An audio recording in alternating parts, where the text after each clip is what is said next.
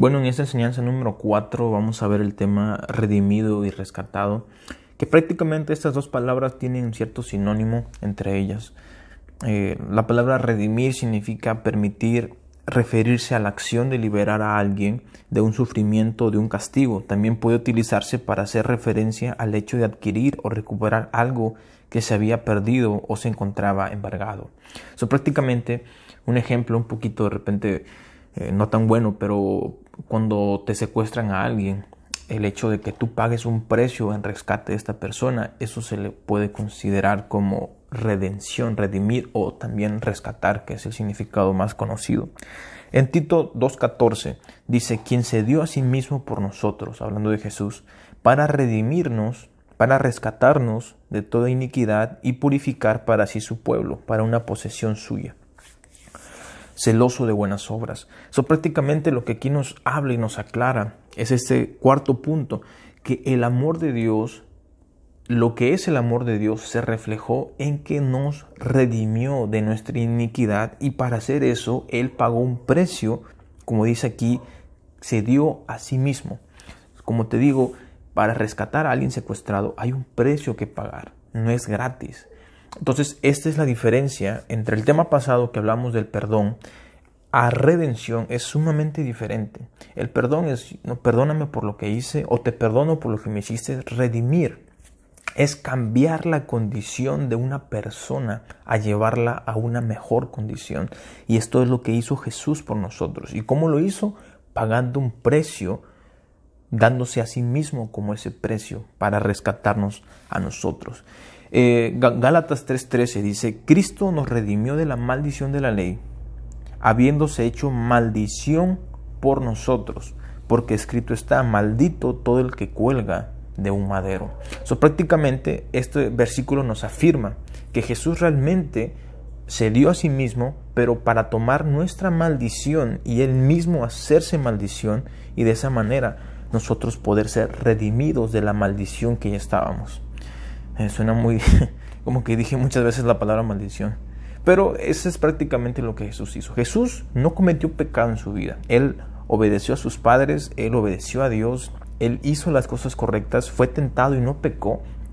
Pero cuando llega, llega en la cruz es cuando se le considera a la persona que cuelga de un madero maldito. Entonces en esa ocasión él toma nuestra maldición. O sea, prácticamente se refiere a que nuestro pecado nuestra perversión en nuestro corazón, nuestra mente, todo eso, nuestras enfermedades, las tomó estando Él en maldición.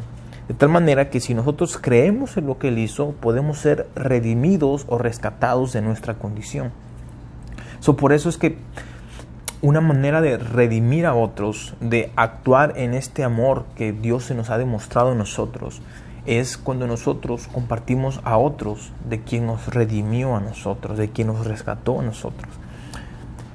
Porque prácticamente para redimir a otros no va a ser gratis. O sea, si tú quieres, por ejemplo, redimir a una persona que está en la calle, es prácticamente, ¿sabes qué? Te voy a comprar ropa, te voy a rentar, no sé, un hotel para que te puedas bañar, cambiar tu condición y te voy a buscar un trabajo para que puedas mantener tu vida.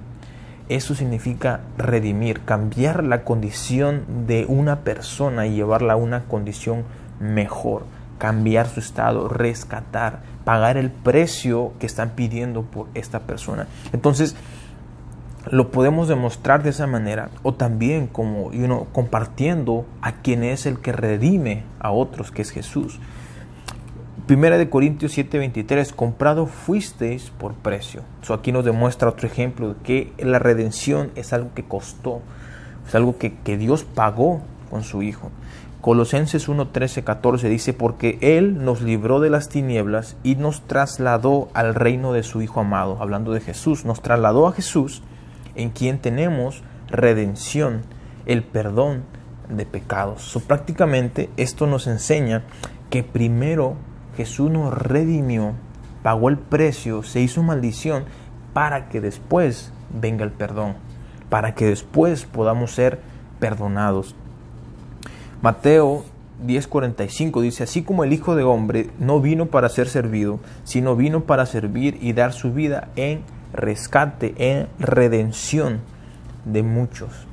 Entonces prácticamente aquí otra vez nos recalca que literalmente Jesús te dio en vida para pagar un precio, para rescatar y redimir a muchos. So, aquí tenemos la oportunidad de encontrarnos con el amor de Dios cuando nos recordamos que nuestra vida fue una vida comprada gracias al sacrificio de Jesús. Y para poder, bueno, porque esta serie de mensajes se basa en que si encontramos el amor que Dios es, nos encontramos con Dios. Entonces, si nos encontramos con redimir, con redención, con rescatar a otros, nos vamos a encontrar con Dios mismo. Y aquí el modo en que Dios lo hizo fue a través de Jesús. So, tenemos la oportunidad de compartir a otros de Jesús y también tenemos la oportunidad, si podemos, si tenemos la economía, si tenemos el tiempo, si tenemos los recursos, de nosotros mismos ir poder y redimir a otros y hasta aún rescatarlos de la condición en la que estén. Prácticamente invertimos la mala condición en la que se encuentre alguien y la llevamos a una mejor, como en Tito 2.14 nos dice, quien asimismo se dio por nosotros para redimirnos, para rescatarnos de nuestra iniquidad y purificarnos para sí su pueblo. Es, un nivel, yo lo consideraba un nivel que está muy difícil de, de hacerlo, pero creo que nos da la oportunidad de empezar a hacerlo compartiendo de Cristo y conociendo lo que Él realmente hizo. Así que, bueno, espero que te sea de bendición esta enseñanza acerca de la serie que estamos hablando sobre el amor puro. Dios te bendiga.